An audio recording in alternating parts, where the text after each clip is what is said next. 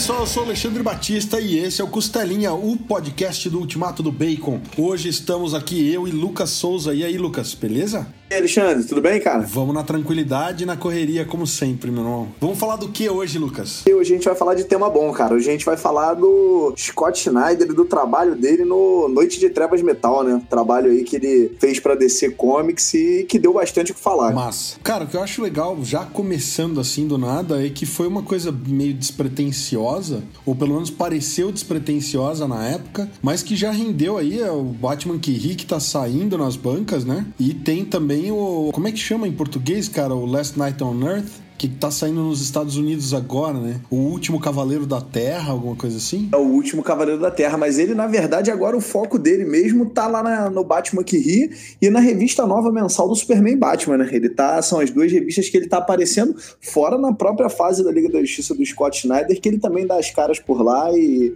e tem, tem um, um, nível de importância razoável. Muito massa, cara. E aí, vamos lá. O que, que você achou de Noites de Trevas Metal, os especiais e tudo mais? Pô, bacana. Cara, acho que tem um, um negócio que a gente já, já falou aqui em outros podcasts, quando a gente gravou, que é, é, o ciclo repetitivo das HQs, né, cara? Então eu, eu sou um cara que hoje eu tenho uma tendência muito forte a gostar de coisas que, que sejam diferentes. E ele ali no Noite de Trevas, ele abraçou o absurdo legal, né, cara? Logo nas primeiras páginas a gente tem o, o Batman montado num dinossauro, tem umas coisas meio, meio pesadas ali.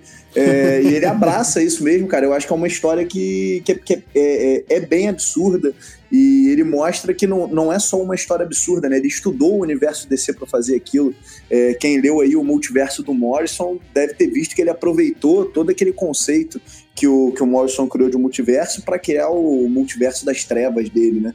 Então, é, cara, eu, eu, gosto bastante. É um tom fantasioso, é uma história cheia de absurdos, mas eu te confesso que é legal. Eu, eu gosto, acho que quebra e, e, traz alguma coisa diferente, né? Cara, eu concordo contigo. Acho que eu, para mim, também acho bem legal. Justamente porque sai do lugar comum, não tem medo de errar. Eu acho que isso é, é uma coisa que eu tenho prezado cada vez mais, não só nos quadrinhos, cara, mas em série, em filme, é o criador do negócio ali ter coragem de levar em frente aquilo que ele quer fazer. Não interessa se vai fazer sucesso ou não, eu quero fazer uma história falando sobre uma pomba. E ele faz uma história sobre uma pomba, sabe? Muito massa, porque assim, você vê no, no, no final das, das HQs ele mencionar que ele queria fazer uma história que tivesse essa essência do metal da música, cara, do heavy metal mesmo. Ele, ele fala isso, né? No, no final ele põe lá, ele fala, cara, sou amante do heavy metal e a gente queria fazer uma história do Batman que trouxesse essa vibe do heavy metal pro Cavaleiro das Trevas. E, porra, mano, quem curte heavy metal sabe que é, né? A gente tá falando aqui não só de Iron Maiden, mas de Iron Maiden pra baixo, né? Você tá falando de Mastodon e aqueles caras Manowar, que é um negócio bem exagerado mesmo, capa de disco de heavy metal, cara. Umas coisas bem pedreiragem mesmo, né? Um negócio fuleirão, assim. E eles foram nesse, nessa pegada, né, cara? É, eles fizeram uma, uma sugestão, tinha uma lista lá, né? uma playlist montada de música no Spotify. Eu, cara, eu curti bastante. E, bom, a gente pode dar spoiler aqui, cara? O que, que você acha? Vamos segurar mais uns minutinhos só, vamos fazer pelo é, menos é, mais. Pra não assustar o pessoal, né? É, porque daí quem não leu e fica curioso vai parar de ouvir. Vamos dar mais uns minutinhos, a gente já abre para spoiler já já. Bacana. Teve, ele, ele fez muita coisa legal ali, cara. Eu acho que, que realmente ele, ele inovou e eu achei que foi bacana como o Noite de Trevas Metal gerou uma quantidade grande de, de consequências, né? Foi uma HQ que teve aí consequências no universo DC que a gente está sentindo até hoje. A própria fase da Liga da Justiça do Scott Snyder é uma consequência direta disso, né? Pois é, cara. Eu, eu achava que tava bem, né? Parecia aquelas... Que nem desceu um milhão, né, cara? Foi uma saga legal na época que saiu. Mas é isso, né? Não teve nenhuma consequência depois. Né? E eu achei que esse Noite de Trevas era isso, era um quase um túnel do tempo lá, um Else Worlds lá, e não, teve consequência, trouxe personagens que ficaram no universo regular, trouxe essa coisa do metal enésimo aí, né, e do metal décimo e o caramba. E uma coisa que é, é bem bacana é isso que você comentou, né?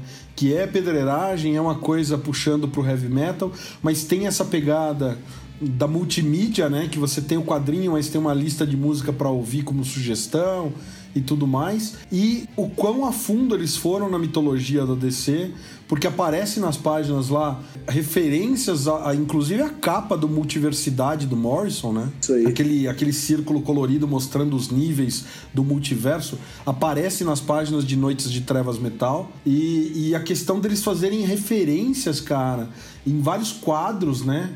Tem uma cena do Superman voando no espaço que é uma, um remake da capa da, do Superman exilado do John Byrne dos anos 80, 90. Tem coisa lá que eles fazem uma o Batman num tanque de guerra que é um, né, tipo uma homenagem a, uma, a um painel do Frank Miller pro Cavaleiro das Trevas dos anos 80. Então, o que eu achei bacana é isso, cara, que eles ah, tem a corrida do Superman com Flash que remete à corrida do século, também dos anos 70 e 80. Sim. Então, bacana que apesar de ser uma coisa bem, né, pô, vamos chutar o balde, fazer um negócio bem exagerado, ao mesmo tempo eles respeitam coisas da história do universo DC. E é isso, cara. Se você se larga, se joga na, na, na zoeira ali, que é multiverso das trevas, Batmans de todas as formas que coincidem com os poderes da Liga, né? Batmans que ficaram loucos e tomaram o poder de aliados, né? Eu acho que é, é bacana. Isso é spoiler já? Não é spoiler. Tá na capa. Ainda não. Não, Mas... tá na capa. Tá na capa. tá na capa. Cara, um negócio legal que, que você falou, eu quando eu li Noite de Trevas de Metal, né? É, ou quem lê desatentamente, pensa assim: ah, foi uma história que ele chutou o balde. Mas quem leu a fase dele no Batman, cara, você tem a sensação de que ele tava convergindo para isso já há um tempo, né? É... Bom, tem um arco que eu acredito que todo mundo tenha lido, ou todo mundo que é fã do Batman, que é o famoso Corte das Corujas, né? Foi um arco aí que abriu os 952 e, e que ele arrebenta. E o final da noite da, da, da Corte das Corujas é muito criticado porque ele, enfim, é, é, será que a gente pode falar, cara, o final da Corte das Corujas ou você acha demais? Ah, eu acho que já passou bons anos aí da Noite das Corujas, mas já passou avisar, bastante então... tempo. Quem não leu a Noite das Corujas até agora tá errado. Então tá avisado, galera. Se você não leu o Corte das Corujas, pula esse comentário do Lucas, mas vamos lá, né? Já tava na hora de ter lido isso daí. Exatamente, cara. É, do final ali da Corte das Corujas aparece uma espécie de um Bruce Wayne maligno, né? Que diz que foi abandonado pelos pais e etc. E, é como, e ele ainda brinca e, e, fala pro Bruce Wayne que ele é o irmão é, além do espelho do Bruce Wayne e tal. E, cara, aquilo ali meio que morre, né? Ele rola aquilo ali e, cara, isso não, não tem nenhuma outra consequência. E aí você vai pegando outros arcos, eu acho que o, próximo arco é o endgame, né? O, o, o fim de jogo, que ele enfrenta o Coringa e tal, que é o precursor da fase do, do Batman Coelhão lá. É, e ali ele começa a plantar os metais, então ele começa a correlacionar os metais, o que que os metais fazem, e depois ele amarra todos esses conceitos loucos aí que ele trabalhou na, na fase dele do, do Batman dos 952, e ele desemboca no metal. Cara, eu, eu vou te falar que eu, eu gostei bastante. Eu li a fase dele, eu gosto muito da fase dele no Batman. Passagens questionáveis, como Bate Coelhão, mas é, de uma maneira geral, uma fase que eu gosto demais. E você vê ele amarrando, ele basicamente ele consertou o final da Corte das Corujas. Isso é muito legal de ver, né, cara? Então eu acho que foi um negócio mais pensado do que a gente imagina, pelo menos na minha opinião. Eu acho que isso que você mencionou, cara, é o final ali talvez fosse só aquela coisa um pouquinho. É anticlimática justamente para daí você ter essa, esse clímax verdadeiro no Noites de Trevas Metal. Porque às vezes é isso, né, cara? Se o cara realmente parece realmente planejado a longo prazo. Né? Quando você planta um negocinho. Exatamente. E, e é engraçado, porque no seriado do Gotham, essa coisa da, da, da Corte das Corujas foi trabalhada de uma forma similar, mas não exatamente igual, né? Com o, o Bruce das Trevas ali. E você vê uma forma que ele poderia ter trabalhado que é mais simples, é mais banal e termina em si mesma, né? E não planejando a longo prazo, né? Embora não tenha aparecido esse Bruce Wayne das Trevas, especificamente no Noites de Trevas Metal, mas te leva a acreditar nessa, nessa questão do, do multiverso sombrio, né? Exatamente. né? Que talvez ele tenha vindo de lá, né? Ali parece que foi o primeiro ponto ponto de contato né, deles com o multiverso sombrio. E sem contar que, se a gente for pensar agora, o Schneider ele criou um, um dos personagens aí que tá mais em voga quando a gente fala hoje de vilões da DC, que é o Batman que ri, né, cara? Recentemente, inclusive, teve uma. Acho que como é que a gente pode falar? Teve uma, acho uma votação para saber quem é o, o, vilão mais popular. Eu acho, se eu não me engano, o Batman que ri ficou em segundo ou terceiro.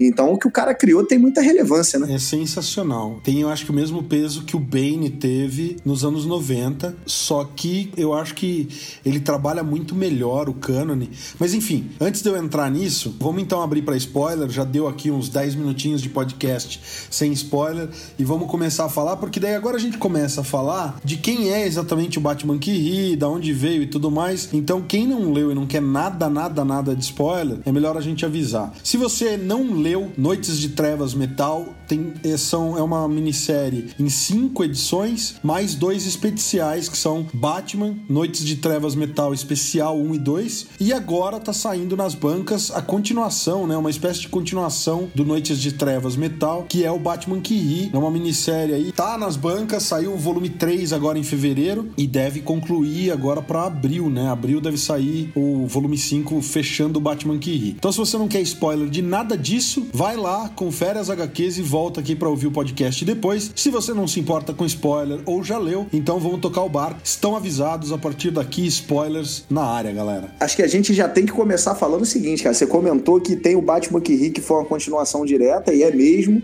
mas a fase da liga do, do Schneider inteira é baseada num fato que acontece na Noite de Trevas Metal, que é um negócio que eu, pelo menos, não me recordo de ter visto no universo DC. Alexandre, se você já tiver visto alguma vez, me corrige. Que eles quebraram a muralha da fonte, né? Pela primeira vez, é, o Noite de Trevas Metal ele quebra a muralha da fonte, que é o, os confins do universo DC, e a gente vai finalmente saber o que, que tem lá depois. E isso desemboca na minissérie Liga da Justiça Sem Justiça e na fase nova do Schneider. Então você vê que é uma, mini, que é uma um evento que teve muitas ramificações, né? Não, cara, a quebra da, da muralha da fonte, ela tem um efeito tão grande quanto a crise das infinitas terras nos anos 80. Eu acho que mais do que essa coisa do, da DC a cada 10 anos fazer um reboot, acho que é muito mais corajoso, muito mais inovador de fato, você pegar um ponto fixo do cânone, desde que o Kirby criou os novos deuses e a muralha da fonte, nunca se mexeu. A muralha da fonte era o poder absoluto do universo, cara. Nada tinha força suficiente para transpor a muralha da fonte. E aí eles vêm com uma, uma minissérie que não tem pretensão nenhuma a princípio. Todo mundo acha que é só uma chutação de balde. E não, cara, eles estão simplesmente virando o universo DC de ponta cabeça, trazendo um conceito que a gente tinha antes da, da, da crise e depois do, no pós-crise também, que tinha o universo de antimatéria, onde ficava Quard, só que era uma coisa limitadíssima, né, cara? Só tinha Quard mais nada, tinha os Quardianos que eram os bichinhos esquisitos e beleza, seres de matéria iam iam para lá e não dava em nada. A única coisa que gerou dali de positivo foi o Anel de Sinestro, mas nunca foi explorado. E agora não, cara. A gente tá falando de um multiverso sombrio onde todas as falhas de todos os heróis, onde todas as dores e erros estão ali, sabe, se materializando e essa energia tá vazando pro nosso universo porque a muralha da fonte não existe mais. Porra, cara. Tem um negócio sensacional que acontece ali, cara, é, que, que eu te confesso, é, é de uma simplicidade ímpar, mas é uma ideia sensacional. Tem um dado momento que eles estão numa mesa e a mulher gavião abre o mapa Sim. do multiverso do Grant Morrison na mesa. E aí o pessoal fala assim: não, mas tá, mas onde tá esse multiverso sombrio? Porra, ela vira, vira o, mapa o, mapa ao contrário, cara. Eu falei, pô, tá de sacanagem. É, é, de uma simplicidade ímpar, mas é de uma inteligência, porra, incrível. Então você fala assim, cara, o cara virou o mapa ao contrário e falou, então, tá vendo tudo que tá aqui embaixo do mapa, onde projeta essa sombra? Isso aqui é o multiverso sombrio. Cara, aquilo ali é. Pô, foi uma, uma super ideia dele, cara. e... e a DC ter deixado ele fazer isso também, né? Porque você tinha acabado de delimitar o multiverso DC. Você fala, então, sabe aquilo que a gente delimitou? Não, tem mais coisa. Então é. Eu, pô, me divertiu muito, cara. Me divertiu muito mesmo. Não, e é foda porque mexe com conceitos, cara, psicológicos, né? Essa coisa do.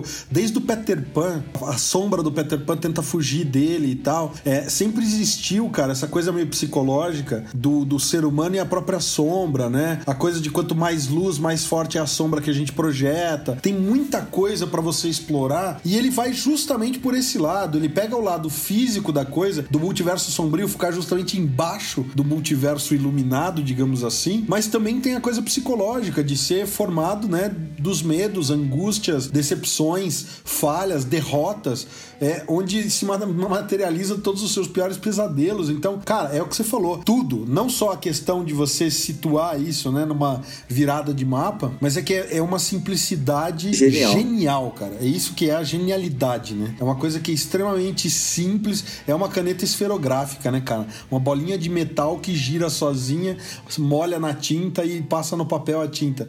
É isso, cara. É, é coisa que tá. É, é, óbvia depois que alguém te aponta o caminho. Mas antes disso. E o Batman que ri, cara, eu acho que é a expressão máxima dessa genialidade. A gente fala de Bane, a gente fala de Apocalipse, falando de grandes vilões, ou sei lá, Deadpool, personagens que foram criados nos anos 90 para cá, né? Que são recentes. A gente tá falando de Superman e Batman com 80 anos.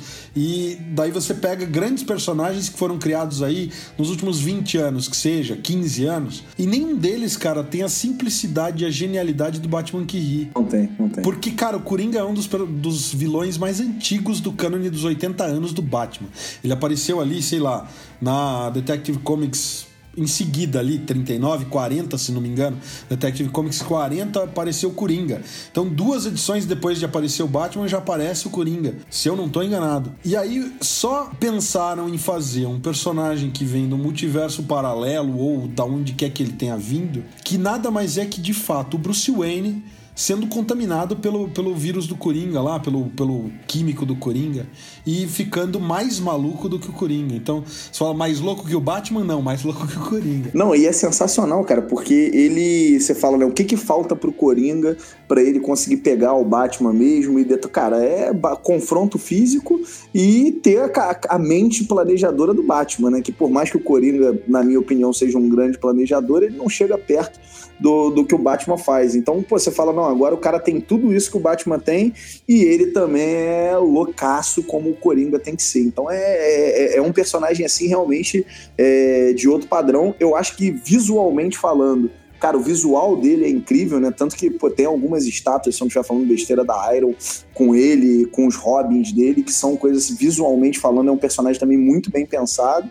E eu te confesso que, por mais que a minissérie dele eu esteja gostando, mas não me empolgue tanto, eu tô bem empolgado para ler esse Superman Batman dele aí, que pelo, pelo que a gente está vendo da história, parece que a ideia é, é, ele infectar o universo desse inteiro, né? Então, cara, tem uma tem, tem um caminho legal, eu acho que é um personagem que tem tudo para se tornar um daqueles vilões recorrentes que vira e mexe a gente vê aparecendo aí. Eu acho que é bacana. E como você falou, se a gente for pegar os últimos 15 anos de HQ, eu honestamente não consigo me lembrar de um grande personagem que tenha, que seja simples, que seja recorrente, que tenha sido criado nos últimos tempos. Acho que a gente vai, a gente vai olhar aí personagens, a, a grande maioria tem, tem um, um, prazo de criação muito maior do que isso. Então é, é, é muito legal ver alguma coisa diferente desse gênero saindo e ainda mais numa, na mente doida dele, né? Porque o cara é completamente louco, surtado, né? E as coisas que ele faz tem sempre esse viés muito megalomaníaco. E, cara, eu gosto. Eu gosto bastante. Acho que é um, um super personagem. E tô bem ansioso para poder ver o que, que, mais que ele vai trazer aí pro universo DC é, nessa, nessas próximas histórias aí. Um clássico instantâneo. E é o que eu falei, o, isso que você falou do visual dele é muito massa porque parece que ele puxou um pouco do motoqueiro fantasma, né, cara? Ele tem, né, aquele visual da jaqueta de couro, a capa. E aí o capacete é muito legal, cara, com os spikes ali, que é uma máscara, um visor, que é pra ele poder enxergar o multiverso sombrio. É tudo, eu acho que é muito bem orquestrado, sabe? assustador, né, cara? Demais, demais. É assustador. Se tu vê um cara daquele vestido assim na rua, tu atravessa, atravessa a coçada Mas na hora. Fácil. É um visual realmente muito bem pensado. É muito, muito, muito bem bom. pensado mesmo. E, e, eu tô gostando do cara do Batman que ri. Eu não sei, é o que eu falei, eu não sei o quanto isso se encaixa no cânone ou quanto eles vão conseguir reverter. Se eu tô falando bobagem, alguém já leu a edição americana, eu faço questão de esperar a edição nacional. Então eu não sei qual foi a consequência do Batman que ri pro cânone da DC parece meio que um caminho sem volta. Tem coisas ali acontecendo que você fala assim, pô, eu tô, sabe? Eles estão, parece que rumando pra criação do Batman Exatamente. no universo eu regular, que é cara, sabe? É, é pesado isso, cara. É como se a gente falasse assim, ó, trancamos o pessoal lá do multiverso sombrio, maneiro, e mas esse louco ficou aqui. E eu acho que eles não vão conseguir trancar ele de novo, não, cara. Acho que é um caminho sem volta, como você falou aí. É esquisito porque a contaminação do Wayne, cara, no, no Batman que ri, ela tá, ela tá muito irreversível. É óbvio que a gente sabe que até a coluna quebrada dele dá um jeito de, de curar. Mas eu não sei, cara. Eu acho que seria corajoso se ele de fato transformasse o Bruce Wayne no Batman que ri e esperasse algumas alguns meses para voltar, sabe? O Batman pro status quo conhecido. Ia ser divertido ter um Batman que ri no universo regular e ele subjugar o Batman que ri, mas ao preço de se tornar de fato o Batman que ri do, da Terra Prime, sabe? O, que parece que eles estão caminhando é isso. A gente sabe que, que, que não é bem isso que vai, vai acontecer ali, mas eles dão essa pontada pro caminho. Até tem alguns diálogos legais do, do Bruce com o Alfred que ele fala isso, né? É, mas, pô, que preço você vai pagar para conseguir parar esse cara e etc. E me anima, cara. Eu, eu tô muito animado para essa Superman Batman aí que, que, vai, que tem o Batman que como vilão, porque você fala assim, caraca, beleza, ele foi atrás do Batman. É, mas, cara, o que, que aconteceria se ele fosse atrás de outros super-heróis mais poderosos em termos de força física, mas que não tem a sagacidade do Batman? O que, que esse cara pode, que tipo de pandemônio esse cara pode trazer dentro para dentro do universo DC? Isso, isso me anima muito, cara. Eu te confesso que eu gosto muito dessas histórias que é, a lá década de 90, começo dos anos 2000, que envolve o universo inteiro, mas fica dentro daquele título ali, né? Eu, eu me animo muito para ver isso. Então você falar que, pô, você vai basicamente levar o Batman o Superman atrás desse cara e você vai envolver diversos personagens do universo DC, sei lá, espero eu que no melhor estilo o, aqui, daquela antiga revista The Brave and the Bold lá, o Bravo e o Audaz, né? Uhum. É, me anima, cara. Eu fico feliz. Eu falo, porra, legal, eu vou, eu vou curtir demais ver eles dois indo atrás desses caras, é, é, indo atrás desse cara e, e, envolvendo o universo DC inteiro nessa brincadeira. Me anima muito, cara. Eu, eu, te confesso que é um personagem assim que foi criado nos últimos anos que me anima. É, acho que assim. Eu, eu faria só um, uma reclamação, um adendo, tá? É, teve gente que não gostou do personagem, como qualquer personagem, né? Nada é unanimidade. É, e eu acho que a, DC tem que tomar muito cuidado para não saturar ele, né, cara? Eu acho que a gente, eu acho que tem que tomar muito cuidado assim para usá-lo, mas dar espaço em outras revistas para quem não gosta do Batman que ri poder seguir a sua vida sem ele, né? Eu, eu cito sempre o exemplo, eu sou um cara que eu, eu não sou fã do Wolverine, por exemplo, né, pra gente citar a concorrência, e teve uma época, cara, que eu qualquer revista da Marvel que eu abrisse, ele tava lá dentro. Eu falei, pelo amor de Deus, gente. É, beleza, eu entendo que eu sou a exceção, que todo mundo gosta do personagem, mas pelo amor de Deus, o cara tava nas duas equipes de Vingadores, em 30 equipes de X-Men, tinha revista solo. Eu falei, caraca, eu tava na revista do Homem-Aranha, vira e mexe. Eu falei, pô, pô, não tô conseguindo fugir dele. Eu acho só que a, a DC, as editoras, têm que tomar cuidado com isso para você não acabar afastando o, o, leitor que de repente não curtiu aquele conceito e acontece, né? Nada é unânime. Até que o único problema é ter que chamar o Jeff Jones para fazer uma, uma saga, né? Os três Wolverines, explicar por que, que tem tanto Wolverine. não é? Pô, eu concordo contigo, cara. É isso aí. Eu concordo plenamente contigo. É aquela questão que a gente debate sempre da Arlequina, né?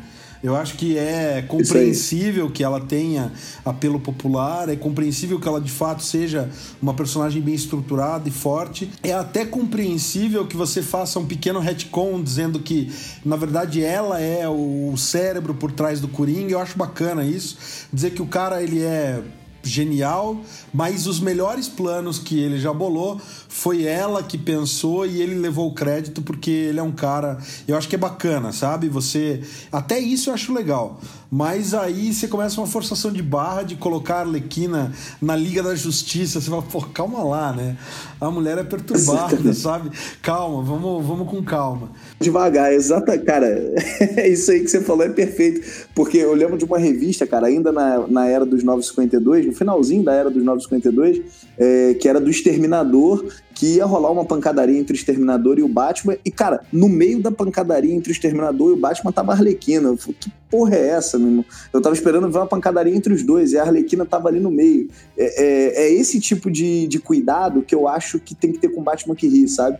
para ele não, não se tornar um personagem que eu, eu também não sou muito fã da Arlequina, mas é para você não pegar aquela antipatia pelo personagem que você fala, puta, de novo esse cara, meu irmão. Não é possível. Eu acho que o, o a DC faz isso muito bem com a galeria de vilões do Batman, né, cara? Você vê que tem um, os personagens eles têm um descanso, né? Talvez também pela galeria do Batman ser tão vasta, mas os personagens ele tem um descanso. Fala assim, opa, beleza, usei o, o Senhor Frio numa história aqui agora, beleza. Ele fica um montão de tempo sem aparecer e aí depois ele volta e você tem uma outra história com ele. Eu acho que tem que ter esse cuidado com o Batman que ri pra não saturar, cara, porque como você tava falando antes, é um personagem que tem a característica de de repente perdurar durante muitos anos no universo DC. A não ser que você vai fazer uma coisa que nem eles fizeram com Armagedon 2001, né? Que o Monarca veio lá na Tropa Titã e daí ele começou a ganhar espaço e de repente tava lá, Armagedon 2001, Monarca virou um problema global de todo o universo DC. E aí a gente chega até com Monarca até recentemente, né? Se você for fazer isso, de começar a fazer o Batman que ri permear todas as histórias da DC do jeito que tá parecendo que eles estão começando a fazer, eu acho que precisa terminar numa super saga de novo, mas que realmente remodele o universo, sei lá, não sei o quê, para daí botar o personagem na aposentadoria por um tempo. Eu até entendo o caminho que você tá falando para seguir, mas tu consegue imaginar uma outra mega saga tão louca ou, ou mais louca do que o, o Noite de Trevas Metal para você botar o Batman que ri no centro de novo? Eu tenho só essa dúvida. E a gente está vendo o universo DC com tanta coisa acontecendo, Doomsday Clock, é, toda aquela história do Heróis em Crise e, e por aí vai. E eu, eu, fico na dúvida se tem, tem espaço para um, sei lá, Noite de Trevas Metal 2, talvez. É, porque realmente tem muita coisa acontecendo. É, eu, eu, realmente, se eu, se eu fosse editor da DC, se eu pudesse escolher, eu queria ver ele nisso aí, nessa pegada de assim, pô, fui lá, atormentei o Superman Batman, fiz uma, um puta arco, sumi. Beleza, daqui a um tempo, é aquilo que sempre acontece nas revistas, né? Nenhum vilão morre, né? É, vídeo Craven da sua última caçada aí, que nunca é a última. É, então, o, o, é, é, sempre a, não, só mas só a saideira, né? Parece que tá num bar. É, então a gente eu, eu quero ver, eu queria ver isso, entendeu? Pô, fiz uma puta saga com ele legal. Cara, agora ele volta de outro jeito. Eu acho que ele tem, cara, muitas características para ser um personagem de, de, de, ficar mesmo, sabe? De, de perdurar e de ser um vilão que, que vai ser reutilizado. Eu, eu queria ver isso, né? É, e, de novo, dar espaço para quem não gostar dele é, poder seguir comprando seus títulos, lendo, sem ter que obrigatoriamente é, saber o que está acontecendo com ele. Eu acho que uma das coisas mais legais que a gente tem na, na DC é essa independência, né? É, que os títulos têm. Quem quem quiser hoje, por exemplo, ler Mulher Maravilha, cara, lê só Mulher Maravilha e não precisa saber de nada. Né? É, eu acho que a gente precisa, de alguma forma, é, na minha opinião, você é, é resguardar isso, né? Pelo menos é, é, a minha opinião. Cara, eu vou lançar aqui, porque a gente tá chegando no nosso tempo limite aqui, mas eu vou lançar só uma, uma questão que eu acho que dá até um podcast extra, Lucas a respeito dos universos compactos, né? A gente está vendo atualmente nas revistas mensais coisas que a gente não tá sabendo exatamente como se encaixam, né? E aí é justamente aquela pergunta: será que com a quebra da, da muralha da fonte, eles estão lançando aquela ideia de um universo que não se conversa com o outro, embora né, a gente tenha um universo compartilhado, tem, tem eventos acontecendo em, em algumas revistas que você fala assim, tá, mas e onde que isso encaixa com o Batman que ri? E o Batman que ri vai encaixar Corte das Corujas, Noite das Corujas funcionou, e aí você tem, sabe? A gente tem o Cavaleiro Branco aí, que foi uma minissérie fechada em si, mas é um universo extra. A gente tem coisas do Black Label, é para levar em conta, não é para levar em conta. Então não sei, cara. Eu acho que talvez a DC, editorialmente, esteja começando a preparar terreno para seguir uma linha mais independente do que fazer toda uma cronologia fechada e só, sabe? Eu, eu vou te ser honesto, cara. Hoje, é, talvez eu, você e uma outra galera aqui do B que já lê quadrinhos há muito tempo, eu te confesso que eu desencanei disso. É muito legal, sim. É, vou, vou citar um evento recente, tá? E aí vem spoiler em cima de spoiler aí. É, teve num, no, numa revista agora recentemente, né, no Heróis em Crise, a morte do Wally West e do Arsenal, né? Do parceiro lá do Arqueiro Verde. Cara, a morte deles reverberou em todas as revistas. Quem lê Arqueiro Verde viu o Arqueiro Verde passando por aquilo, quem lê Titãs viu os Titãs passando por aquilo. É, então, assim, se, conecta, se, se conectar se conecta. Só que eu, o que eu acho bacana, né, é, é, esse negócio assim, olha, aconteceu um puto evento na revista da Mulher Maravilha. Cara, as outras revistas precisam falar sobre isso, porque vamos combinar, quando vem o Superman vira e fala assim, caramba, Mulher Maravilha, que coisa incrível que você enfrentou lá, né? E ela fala, é, é um diálogo, cara, para obrigar o leitor, principalmente o leitor que quer saber de tudo que acontece, a ir buscar o que, que aconteceu, né? E a gente vê isso aí sendo feito incessantemente. A pergunta é, cara, precisa? Eventos grandes eu acho legais, legal que se conectem. Né? Teve um arco agora inteiro na, no Titãs Volume 6 que se conecta de maneira brilhante com a fase do, do Scott Snyder na Liga. Mas assim, é, é, eu, eu não quero caça-níquel, né? Então, assim, pô, se tiver uma puta história da Mulher Maravilha e ela não afetar o Superman, é, eu não me incomodo. Ah, mas aí a cronologia não fica tão legal. É, A gente pode falar palavrão aqui, né? Pode. Foda-se, né? É lógico. Mas é que eu acho que assim, é para isso daí que a gente tem as colunas e matérias do Ultimato do Bacon, né? É Por exemplo, em Heróis em Crise, o gladiador menciona que ele tá vendo uma manchinha de sangue vermelha no visor dele. E aí, obviamente, vai lá a Panini e coloca assim: como visto em Batman número 24. É isso aí. É e aí você fala assim, porra, eu vou ter que ir atrás dessa merda dessa revista. Aí você abre o Ultimato do Bacon e tem uma matéria do Lucas lá sobre Batman 24, o presente, e a história do Gladiador Dourado fazendo um presente Isso maluco aí. pro Batman. Aí eu li a tua coluna, cara, li tua matéria ali, falei, pô, cara, na boa. Entrei na loja da Planini e encomendei a Batman 24, falei, não posso ficar sem ler essa merda. E, cara, a história é foda, cara, é foda. E ali a gente pode ter até um vislumbre do que seria o mundo dominado pelo Batman que né, cara? Porque o universo que o Gladiador criou tá todo coringuizado, né? né, cara, que ele fala. O gladiador é. ele é ótimo, né, cara? A revista abre com o Hal Jordan se suicidando, cara. É muito bom.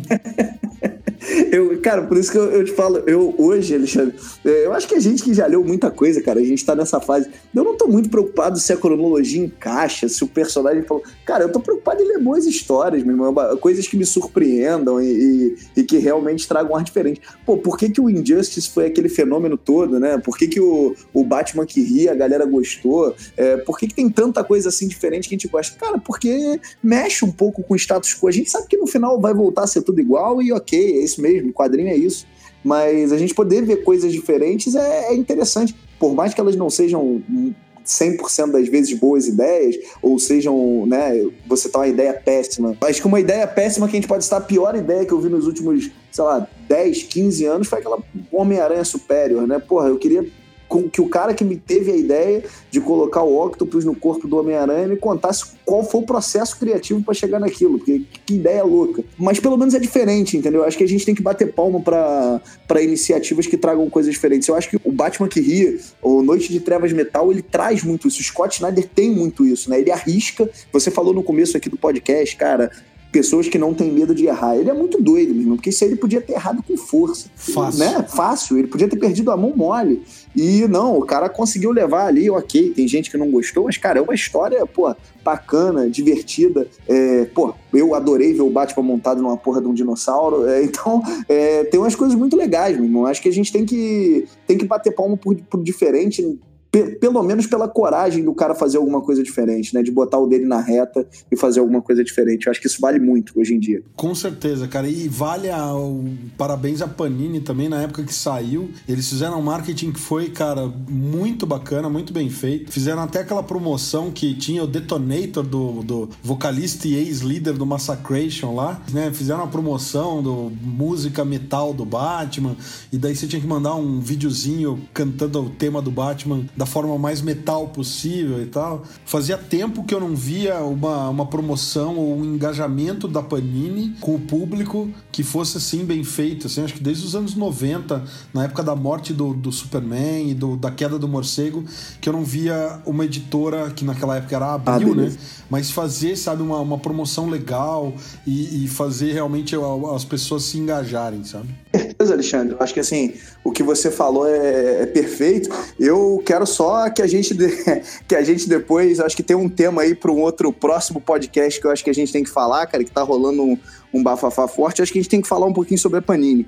Mas realmente nesse quesito aí da da promoção, eles, eles foram ousados e fizeram alguma coisa diferente. Eu acho que fez jus ao que o, ao que o Scott Schneider escreveu, sim.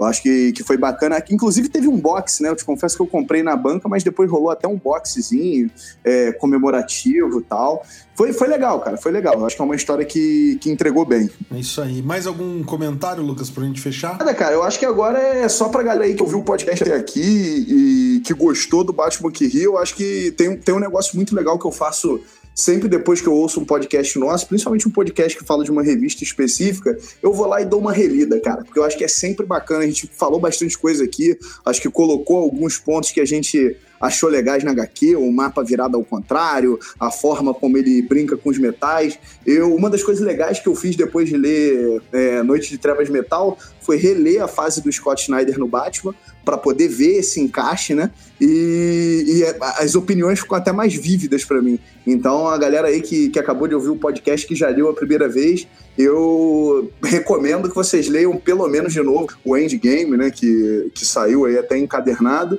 e A Corte das Corujas, porque eu acho que quem leu Noite de Trevas Metal recentemente vai sentir o quebra-cabeça se encaixando e isso é legal pra caramba. Né? Ah, show de bola. Concordo contigo, Lucas. Acho que a gente deveria ter mencionado o Cavaleiro Sinistro, né?